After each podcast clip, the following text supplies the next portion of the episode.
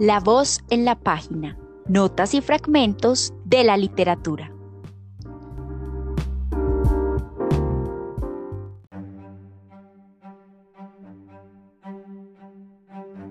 Soy un hombre de cierta edad. La naturaleza de mis deberes de los últimos 30 años me ha puesto en una relación asaz frecuente con lo que pareciera constituir una clase interesante y bien especial de hombres, de quienes nada que yo sepa se ha escrito hasta ahora. Me refiero a los copistas judiciales o escribientes.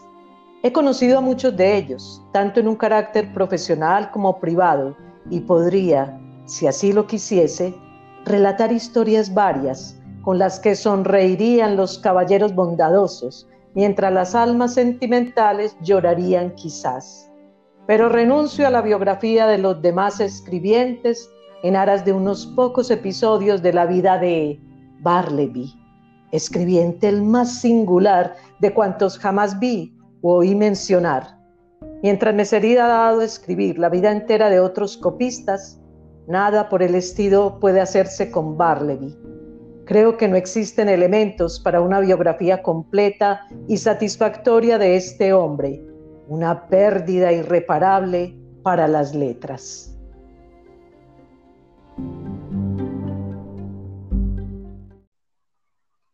Hace 35 años que trabajo con papel viejo y esta es My Love Story.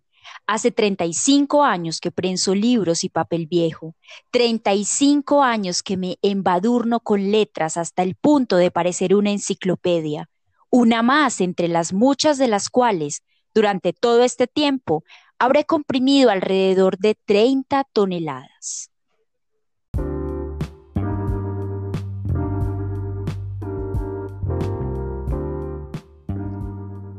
Hola a todos y todas, bienvenidos de nuevo a nuestro podcast La voz en la página, este nuevo episodio en el que leemos textos de la literatura y los acompañamos de notas sobre los autores y sobre sus producciones literarias. Yo soy Adriana María Upegui y mi compañera es Ibenet Carreño. Hola Ibe, ¿cómo estás? Hola Adri hola a todos y todas, muchas gracias por la compañía que nos han brindado hasta hoy.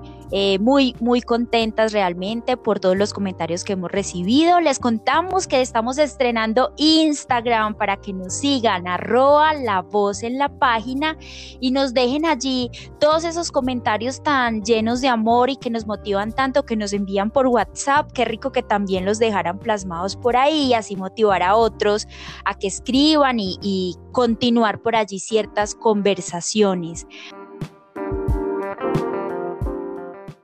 Y hoy empezamos nuestro episodio leyendo dos fragmentos de los dos textos de los que vamos a hablar el capítulo de hoy, porque hoy no llegamos con uno, sino con dos, llegamos recargadas para este tercer episodio. Y entonces, en la voz de mi compañera Adriana escuchábamos un fragmento de Barleby, el escribiente de Herman Melville, un cuento corto publicado en 1856, y yo eh, leo el inicio de Una soledad demasiado ruidosa de Bohumil Raval, una novela publicada en 1976. Y digamos que un poco llegamos a estos dos personajes evocando esa sensación de laberinto, de encierro, de soledad de la que hablábamos el capítulo pasado, que sin duda son como características que definen muy bien la vida, el quehacer, la historia de estos dos personajes. Muy bien, Ibe. Yo creo que los escogimos por aquello que mencionamos en el episodio pasado, cuando decíamos que a veces la existencia misma se vuelve un laberinto y que es un tema muy recurrente en la literatura. De pronto pensamos en estos dos personajes cuya soledad los une, los une también el que los dos eh, ocupan un oficio, realizan un oficio y que tiene que ver con las letras, con la literatura, con el arte, pero desde perspectivas muy distintas, como lo vamos a, mencionar enseguida. Y bueno, son dos, dos, novelas cortas, bueno, el uno es un relato y el otro una novela, eh, escrita por dos autores cuya, cuyo contexto es muy distinto, ¿cierto? Eh, Melville, el autor de Barleby, pues es norteamericano, eh, vive en Nueva York y de hecho la novela o esta historia corta recrea una oficina en Wall Street en Nueva York. Y Bohumil Daval pues lo que hace es desde el siglo XX, mediados del siglo XX, como es esta novela, pues recrear otra ciudad muy famosa, que es Praga. Entonces están en dos contextos muy distintos, pero de pronto los une ese mismo sentido de la vida, de esa vida y existencia como laberinto en esa soledad. Así es. Además, para que empecemos a, relacionar un poco algo bien especial que tienen estos dos autores con sus personajes literarios, es que los dos encarnan profesiones que ellos tuvieron en su vida real, por así decirlo. Eh, por un lado, Barleby que fue escribiente, pues se dice que Herman Melville también lo fue en su momento, trabajó eh, en un banco desarrollando, digamos, esta misma labor que tiene nuestro personaje. Y en el caso de Bohumil, en una soledad demasiado ruidosa, Anta, que es el personaje protagonista de esta historia, eh, que tuvo también una profesión que el mismo autor tuvo en vida. Entonces también me parece una característica como súper especial de los dos. Un poco cierto, como eso de la vida eh, y la conexión con sus, con sus construcciones literarias. Exactamente, Ibe. Y, y si relacionamos ese oficio que los autores tuvieron en la vida, pues contemos un poquito del oficio que hace cada uno. Barleby el escribiente, pues así como a grandes rasgos, es la historia de un copista, de un amanuense, de un escribiente en una oficina de abogados. De hecho, el narrador de la historia es el abogado. Nunca sabemos nada de Barleby. Eso, eso me parece que es lo más importante en esta historia. Es un sujeto completamente enigmático porque no sabemos nada de él. Todo lo que sabemos de él es en boca o en el pensamiento del abogado, que es quien lo contrata. Y en la historia de Bohuville, es la historia ya no de un copista, pero sí es de alguien que está muy cercano a los libros y a las reproducciones de las obras de arte, porque su oficio es trabajar en una prensa de libros, es decir, él tritura libros y reproducciones artísticas para convertirlas en, sí, en papel reciclado, digámoslo así. Entonces asistimos al ciclo del papel. Los libros se destruyen para volverse a convertir en papel, que nuevamente se van a convertir en libros, que nuevamente se van a convertir en, bueno, y así infinitamente. Bueno, y antes de leer el primer fragmento de Barleby, pues un poco de la síntesis, como decía, este abogado contrata a este personaje, este copista, este amanuense, tiene otros dos o tres trabajadores, pero hay un momento de la historia muy al inicio cuando él ya le pone una tarea concreta a Barleby, donde nace la famosa frase, fórmula muy reconocida a nivel mundial de la literatura, y es esa famosa frase de Barleby que dice, preferiría no hacerlo. Es decir, que a partir de eso ya la historia se desarrolla es en ese encierro, en esa oficina. Barleby no quiere salir de ahí, pero tampoco quiere hacer nada. Y muy interesante es que no dice sí, sí o no, sino que la famosa frase es preferiría no hacerlo. Yo diría que es, que es su emancipación, es el único acto voluntario y lo único que conocemos de este personaje enigmático. Entonces vamos, Ibe, con el primer fragmento de Barleby, el escribiente de Herman Melville.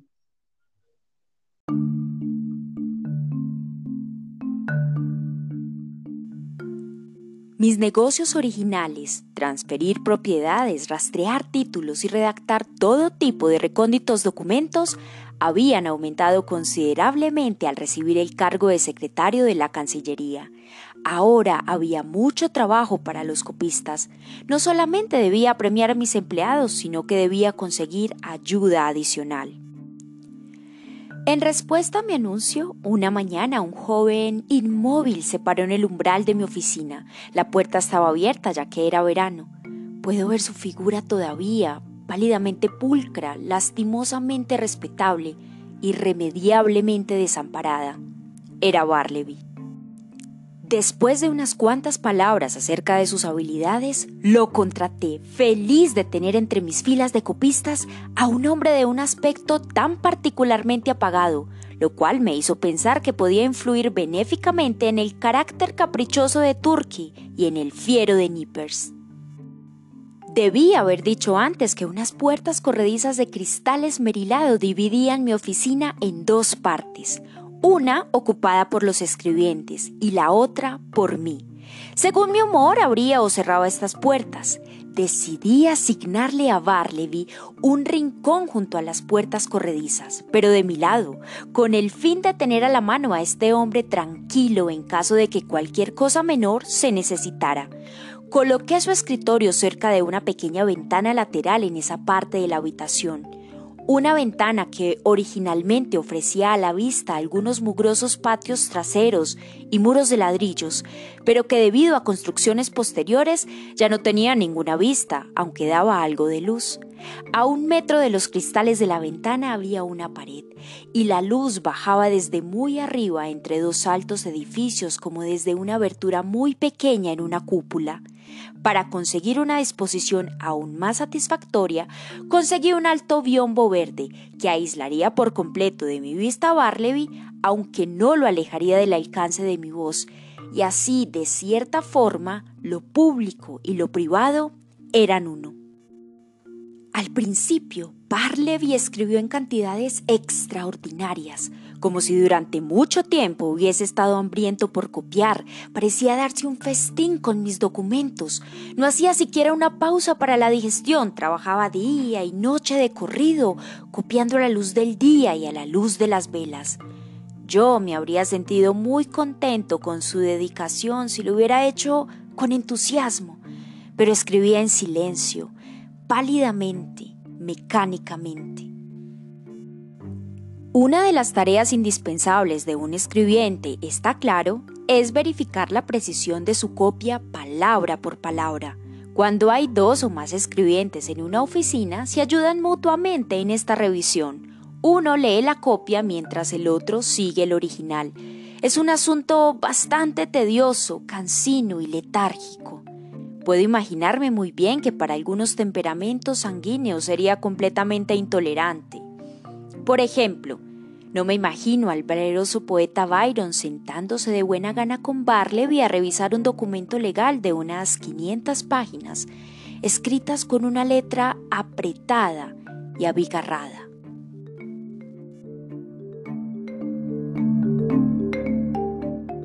Bien, y Benet, yo diría que aquí en este fragmento hay tres, para mí, tres punticos claves. Uno es la presentación del personaje.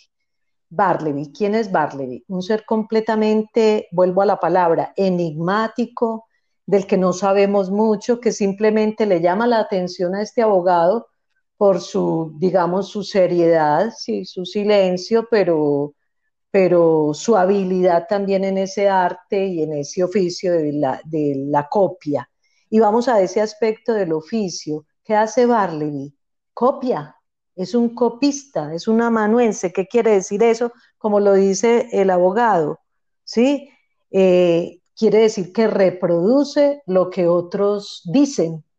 Digámoslo, que para mí este aspecto es muy importante porque en toda esta novela corta Nunca escucharemos la voz de Barleby, excepto por la famosa frase preferiría no hacerlo, pero nunca sabremos nada por parte de él, sino que todo lo que conocemos de él es por parte del narrador, que es el abogado. Y, eso es increíble, ¿cierto? Porque, porque dice el mismo abogado que al principio estuvo hambriento de copiar y no se nos vaya a olvidar como esta relación que vamos a hacer enseguida con el otro personaje, Hanta, de una soledad demasiado ruidosa. En Barleby al principio estuvo hambriento por copiar, pero cayó en un silencio, en un letargo, como en una, como una monotonía, ¿cierto? En ese tiempo circular que vos ahorita mencionaste, y ahí es cuando decide no volver a hacer nada. Esos dos aspectos. Y el tercero, el espacio. El espacio, cómo lo describe, esa oficina, el encierro, cómo se le adecua él también dentro de esa oficina su, su propio encierro, digámoslo así. Ya la oficina de por sí, eh, con cuatro trabajadores es encerrada, pero a él se le asigna ese espaciecito como junto a la ventana y, y, donde el otro lo tenga pues en plena visibilidad. Entonces esos tres aspectos los quiero resaltar de ese fragmento. Bueno, y para que podamos empezar a relacionar a estos dos personajes, eh, el por qué realmente los elegimos para el día de hoy, hablemos entonces de una soledad demasiado ruidosa de Bohumil Raval y hablemos de Anta, el protagonista de esta historia, que como decíamos, trabaja en una trituradora de papel, destruyendo libros y reproducciones de cuadros. Eh, en cada una de estas balas de papel digamos que él entrega más que una labor como una pasión. Él tiene una característica muy especial y es que siempre está al acecho de libros que le parezcan muy bonitos en su portada, libros de autores muy especiales. Él, él, se los apropia, se los lleva para su casa y en su casa tiene una especie de biblioteca gigante según él eh, nos narran en la misma novela, es muy interesante cómo uno se hace la idea de que en la casa de él hay un espacio laberíntico supremamente escaso para él atravesar a su habitación y al baño, básicamente que son los lugares aún habitables de esta casa.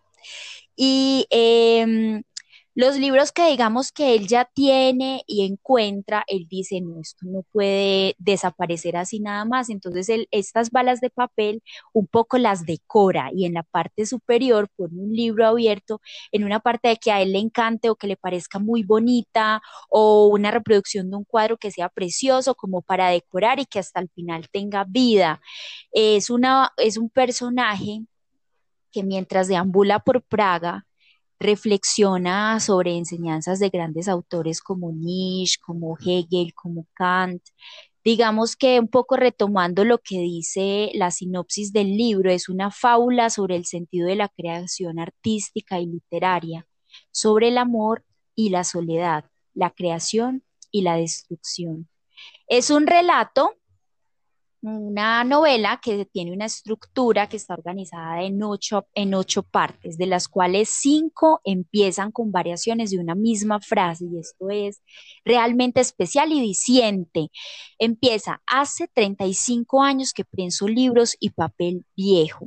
Lo que hacen con nosotros los lectores es como invitarnos un poco a sentir y a vivir desde este momento el día a día monótono ya de nuestro protagonista. Eh, es una novela que está narrada en primera persona, digamos que es un monólogo interior que el personaje sostiene de principio a fin, en contraposición con Barleby, que como bien tú dices, él solamente habla para pronunciar su ya famosa frase. En esta, en esta novela el protagonista es el que nos narra todo de principio a fin. Y bueno, Adri, yo creo que sin más preámbulos, conozcamos entonces ya más a profundidad el primer fragmento de Una soledad demasiado ruidosa de Bohumil Raval. Hace 35 años que prenso libros y papel viejo, 35 años que me embadurno con letras, hasta el punto de parecer una enciclopedia, uno más entre las muchas de las cuales, durante todo este tiempo, Habré comprimido alrededor de 30 toneladas. Soy una jarra llena de agua viva y agua muerta. Basta que me incline un poco para que me rebosen los más bellos pensamientos. Soy culto a pesar de mí mismo y ya no sé qué ideas son mías, surgidas propiamente de mí, y cuáles he adquirido leyendo. Y es que durante estos 35 años me he amalgamado con el mundo que me rodea porque yo, cuando leo, de hecho no leo, sino que tomo una frase bella en el pico y la chupo como un caramelo, la sorbo como una copita de licor, la saboreo hasta que como el alcohol se disuelve en mí, la saboreo durante tanto tiempo que acaba no solo penetrando mi cerebro y mi corazón, sino que circula por mis venas hasta las raíces mismas de los vasos sanguíneos. Por regla general, prenso unas dos toneladas por mes. Y para tener fuerzas para este bendito trabajo, durante 35 años, he bebido tanta cerveza que con ella se podría llenar una piscina olímpica o una buena cantidad de viveros de carpas navideñas. De esta manera, a pesar de mí mismo, me he vuelto sabio. Y ahora me doy cuenta de que mi cerebro es un fajo de pensamientos prensados en la prensa mecánica. Mi cabeza calva es la nuez de Cenicienta. Y sé bien que los tiempos en los que el pensamiento estaba inscrito en la memoria humana tenían que ser mucho más hermosos.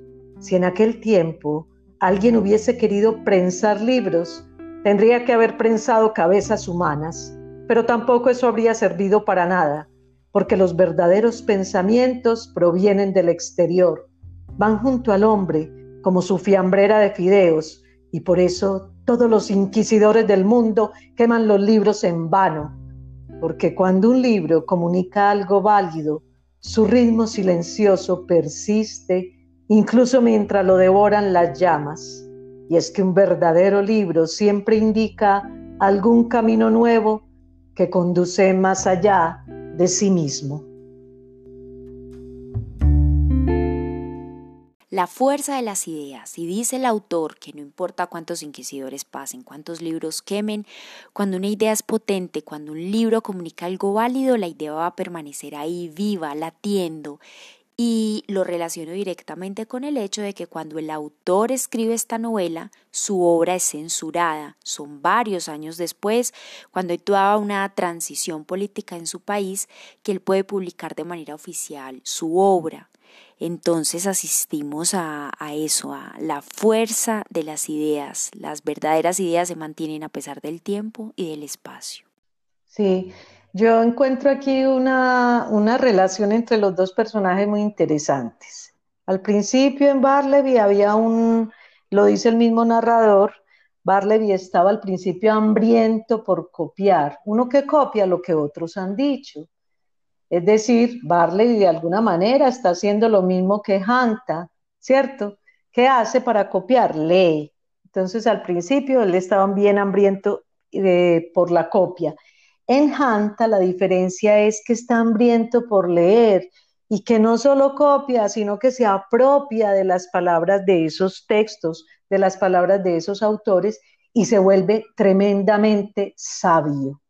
Esta es una novela de una sabiduría porque asistimos en esta novela de, de Bohumil a todas las reflexiones que hace Hanta sobre la vida misma, sobre la existencia, sobre su ciudad, Praga, sobre las relaciones humanas. Al contrario de Barleby, ¿cierto? En Barleby lo que asistimos es a la inacción. Entonces yo diría que, que en esto se encuentran y se desencuentran también las dos, las dos historias, pero en el fondo lo que uno ve de estos dos personajes, que puede, Barleby también puede ser profundamente sabio, ¿cierto? Pero en el fondo lo que uno puede ver de estos dos personajes es es la soledad y es a veces como la, como la, ¿cómo decirlo? Como el falto de sentido ya de la existencia misma, que eso es lo que a mí me llama la atención en estos dos y por eso lo escogimos, como esa existencia que se vuelve un laberinto que puede tener muchas salidas, muchas entradas, pero al mismo tiempo no. Me quedo aquí en donde estoy, el uno en un sótano, el otro en una oficina, y la vida se me vuelve en eso, en esa monotonía, en esa rutina en que ya tengo que decidir, ¿cierto? Tomar decisiones y, cada uno decide cómo, cómo, cómo afronta eso. Adri, que a veces tomar una decisión, una iniciativa o reflexionar en torno a la existencia misma te convierte en una persona para los demás rara, ¿cierto? Estos personajes, digamos que podría decirse la cotidianidad de los demás, ay, qué personas tan raras, tan extrañas, tan solitarias, tan oscuras, pero en realidad es que son personas que están al margen de la sociedad, que están reflexionando desde dos orillas distintas y eso nos convulsiona siempre, ¿cierto? Lo distinto, lo extraño. ¿Te parece, Adri, si leemos otro de los párrafos de Barleby y aquí vamos a poder saborear un poco más de esa sensación de la que estamos hablando que provoca esta novela porque aquí aparece por primera vez la frase famosa que hemos estado hablando de nuestro personaje. Adri, ¿o preferirías no hacerlo? Eh, no me llega hasta ya mi voluntad, cosa que sí hizo Barleby. Entonces dice así.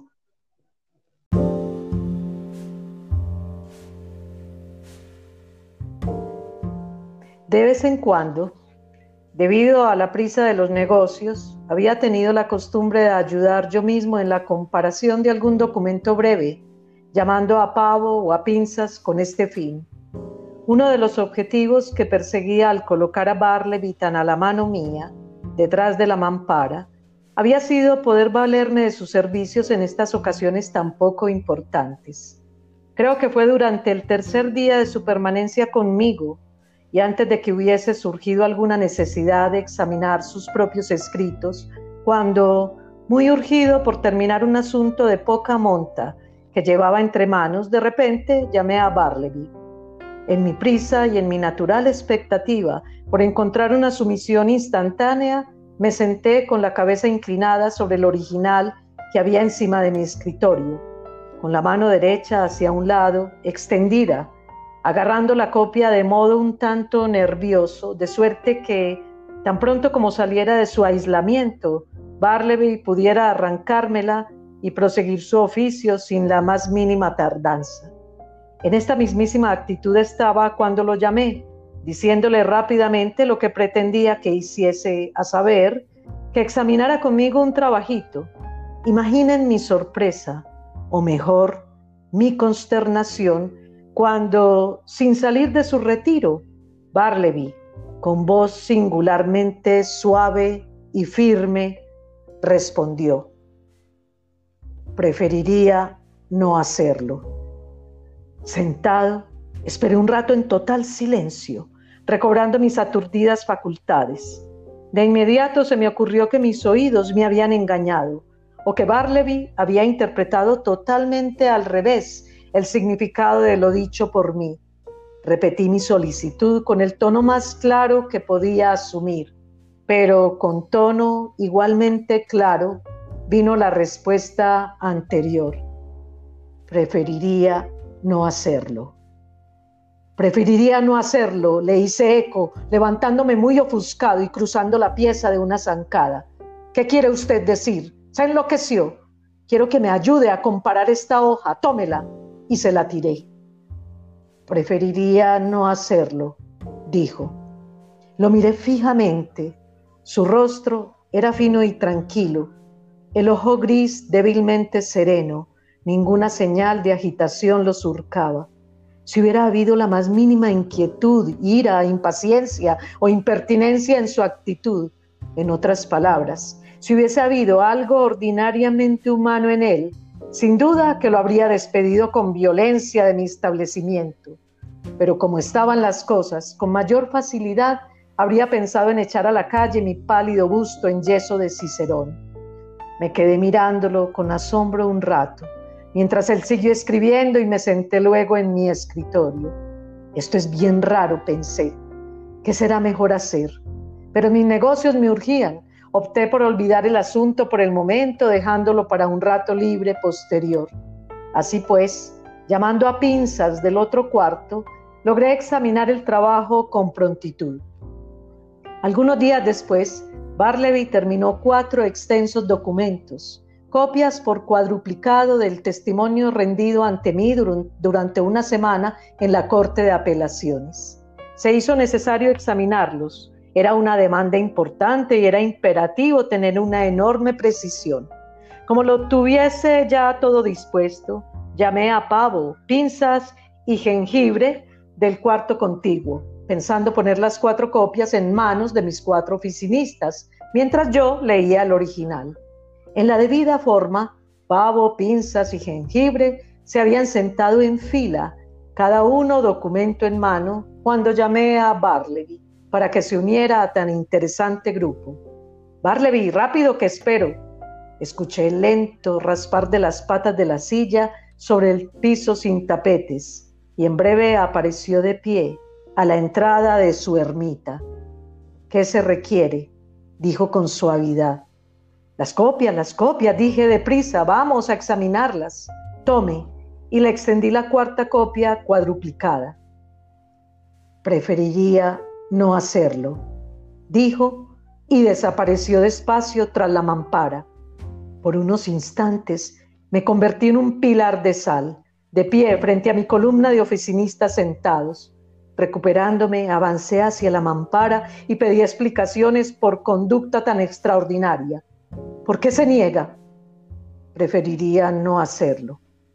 Con cualquier otra persona me habría entregado ahí mismo a una ira espantosa y sin decir más lo habría lanzado ignominiosamente de mi presencia.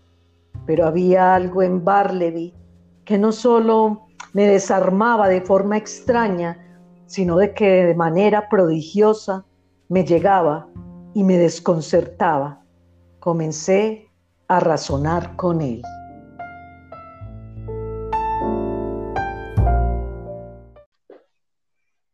Bueno, definitivamente es una, una historia con un carácter enigmático, ambiguo, que acentúa esa sensación como agobiante del encierro, de lo que se repite, y logra transmitir una profunda sensación de desasosiego, tanto del personaje de Barleby como el del abogado que es el que nos narra. Y me gustaría retomar una frase eh, que el mismo abogado dice en la novela y es, nada exaspera tanto a una persona seria como una resistencia pasiva. Y es una frase que me llega profundamente, sobre todo en estos momentos tan convulsionados que tenemos en nuestro país, Adri, como que sí. para mí es relevante esta frase, realmente profunda. ¿Cuántas personas si en algún momento tuviésemos el valor de decir, eh, yo la verdad preferiría no hacerlo en muchos aspectos y desde mm, una resistencia pacífica empezar como a construir esa transformación que tanto anhelamos y necesitamos, de verdad necesitamos. Han sido unas semanas bien convulsionadas y bien duras. Es que eso que tú dices, sí, es como lo bonito de esta novela es, esa es la palabra, la resistencia que ejerce ese personaje a lo largo de la novela, porque no solo hace resistencia con esa famosa frase en la que no dice sí y no, sino que se resiste, ¿cierto?, a hacerlo, porque dice preferiría no hacerlo, uno nunca sabe por qué, sino que es una resistencia también física a no salir de ahí, a encerrarse y a que el mundo no lo toque más. Quizá quizá por ese mundo tan convulsionado del, Nueva York, del Wall Street, de la producción, ¿cierto? Lo que decide Barleby es una resistencia frente a esa movilidad, frente a esa carrera del mundo, y lo que decide es no hacer nada, la inacción. Y eso completamente desarma al otro. Es muy, muy interesante eso. El otro dice, en otras condiciones, con otro personaje que me hubiera contestado eso, ¿cierto? Pues él se hubiera enojado, pero con él era imposible porque lo que hace Barleby con su actitud, con su presencia, con esa famosa frase que se convierte en una fórmula, eh, es una fórmula que desarma al otro completamente. Y eso es lo que vemos a lo largo ya después de la novela, en que el otro es incapaz inclusive de sacarlo de ese espacio hasta que, bueno, hasta que ya para que la lean, pero tiene que obrar por otras vías para que ese personaje salga de ahí. Entonces es muy interesante, la única, es la voluntad, la gran voluntad que le conocemos a ese personaje. Ese personaje decide y ese personaje se resiste. Entonces sí, Ibe, para poder unir estos dos personajes y bueno, ya redondear como con unas ideas finales, entonces leamos otro fragmento de uno de los capítulos de Una soledad demasiado ruidosa.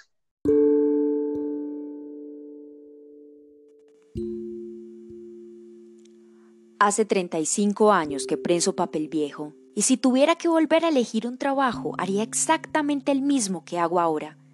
Pero cada tres meses aproximadamente mi trabajo empieza a disgustarme. El sótano me da asco, los sermones y las quejas y las injurias de mi jefe me retumban en los oídos y me abruman hasta el punto de que mi cueva apesta como un infierno. No puedo soportar aquel montón de vieja papelería que crece más y más desde el fondo del sótano hasta el techo del patio, y por si fuera poco, no está seco, sino húmedo y podrido. Empieza a fermentar y a esparcir una peste tal que, en comparación, el estiércol exhala un perfume delicioso. Entonces, tengo que salir a tomar el aire. Tengo que huir de la máquina, pero yo no salgo. Después de tanto tiempo ya no soporto el aire fresco. En la calle me ahogo y toso y gargajeo sin parar como si me tragara el humo de un habano. Mientras mi jefe echa chispas y me amenaza y me implora con las manos juntas, yo salgo de mi subsuelo para dirigirme a otros sótanos. Con lo que disfruto más es visitando a los chicos de las calderas, personas cultas sin excepción, con educación universitaria, atados a su trabajo como un perro a su caseta que aprovechan los ratos muertos para escribir la historia de su época basada en investigaciones sociológicas. En su sótano he aprendido que una cuarta parte del mundo, la nuestra, se está despoblando, que hoy en día se obliga a los obreros de los bajos fondos a estudiar una carrera, mientras que a los especialistas con títulos superiores se les condena a ejercer de obreros. Mis mejores amigos son los que limpian las cloacas, Dos académicos que aprovechan los conocimientos de su trabajo para escribir un libro sobre las cloacas y las alcantarillas de Praga. Ellos me han contado que los excrementos que fluyen hacia las depuradoras de Potbava son diferentes los domingos y los lunes, que cada día laboral tiene su idiosincrasia y que estudiando la porquería se puede llegar a establecer un gráfico que define el flujo de los excrementos. Y según la cantidad de preservativos, se puede precisar en qué barrios de Praga la gente es más activa sexualmente y en cuáles lo es menos. Pero lo que más me impresionó de todo eso fue el informe académico sobre la guerra entre las ratas de yardas y las ratas de alcantarilla.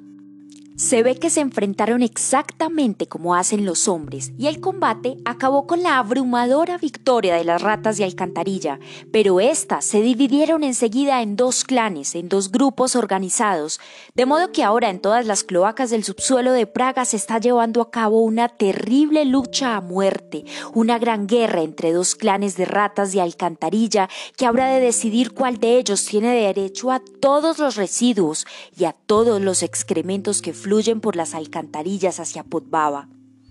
He aprendido de mis amigos limpiadores de cloacas universitarios que tan pronto como finalice dicha guerra, la potencia victoriosa se volverá a dividir en dos campos, según las leyes de la dialéctica, al igual que se fraccionan los gases y los metales y todo lo que de vivo hay en el mundo, para seguir el movimiento vital por la vía de la lucha y alcanzar la armonía por medio del equilibrio de contrarios, por eso el mundo en su conjunto nunca anda cojo. Entonces comprendí la exactitud de las palabras de Rimbaud a propósito de que la lucha del espíritu es tan terrible como cualquier guerra. Comprendí las consecuencias de la dura frase de Cristo. No he venido a traer la paz, sino la espada. En esas visitas a los subsuelos, a las cloacas, a las alcantarillas, a las depuradoras, encuentro siempre la calma. Ilustrado a pesar de mí mismo, tiemblo y me quedo boquiabierto cuando Hegel me enseña que la única cosa aterradora es lo fosilizado, rígido y moribundo. Y en cambio, la única cosa satisfactoria es cuando un individuo, o mejor dicho, toda la sociedad, consiguen rejuvenecerse en la lucha, conquistar su derecho, a una nueva vida.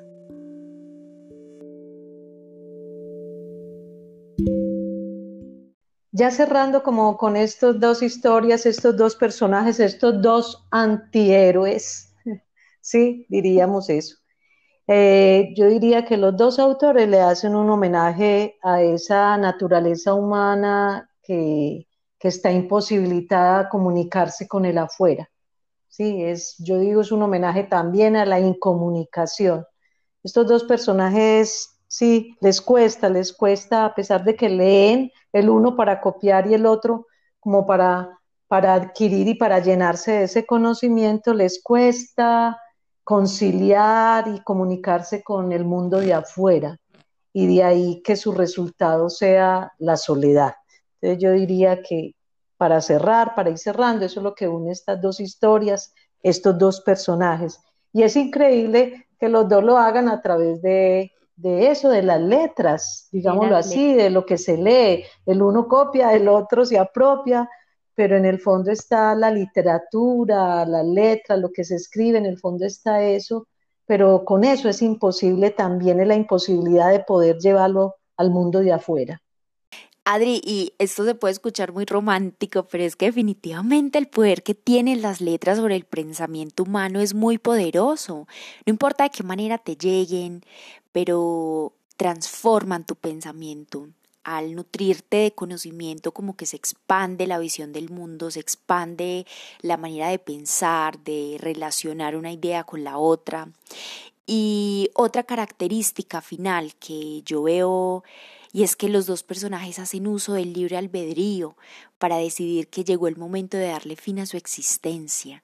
Los dos digamos que asumen una visión política muy clara, muy contundente de la vida y sin embargo quiero volver a resaltar esto, nunca lo hacen de manera violenta, nunca buscan transgredir de manera violenta a los demás ni al mundo en el que viven, más bien buscan es como mm, perpetuar su idea de la vida, su visión particular acerca de la vida, de lo que ellos creen y que además es un libre albedrío que todos tenemos, ¿cierto? Todos tenemos esa capacidad, esa libertad de decidir y de elegir sobre nuestra propia existencia. Qué buena idea esa, Ibe, qué bonita. Me gusta mucho ya para cerrar. Y ya, una última cosita, un último detalle. ¿Cómo termina Barleby el escribiente? Con un dato que encuentra el narrador, el único dato que él dice tiene sobre la historia pasada de Barleby, de su vida, y dice que Barleby lo único que supo de él, este abogado, es que Barleby trabajó en una oficina de cartas muertas. ¿Qué son las cartas muertas? Las cartas que no tienen destinatario y que terminan destruyéndose igual que hace Hanta con los libros, en la prensa los destruye quizá pues para que renazca otro papel, sí, casi que muero y vuelvo a vivir. Y termina con la famosa frase ya sí de, de Melville y es, o Barleby, o humanidad, como si Barleby encarnara todo ese sentimiento de lo que es el ser humano.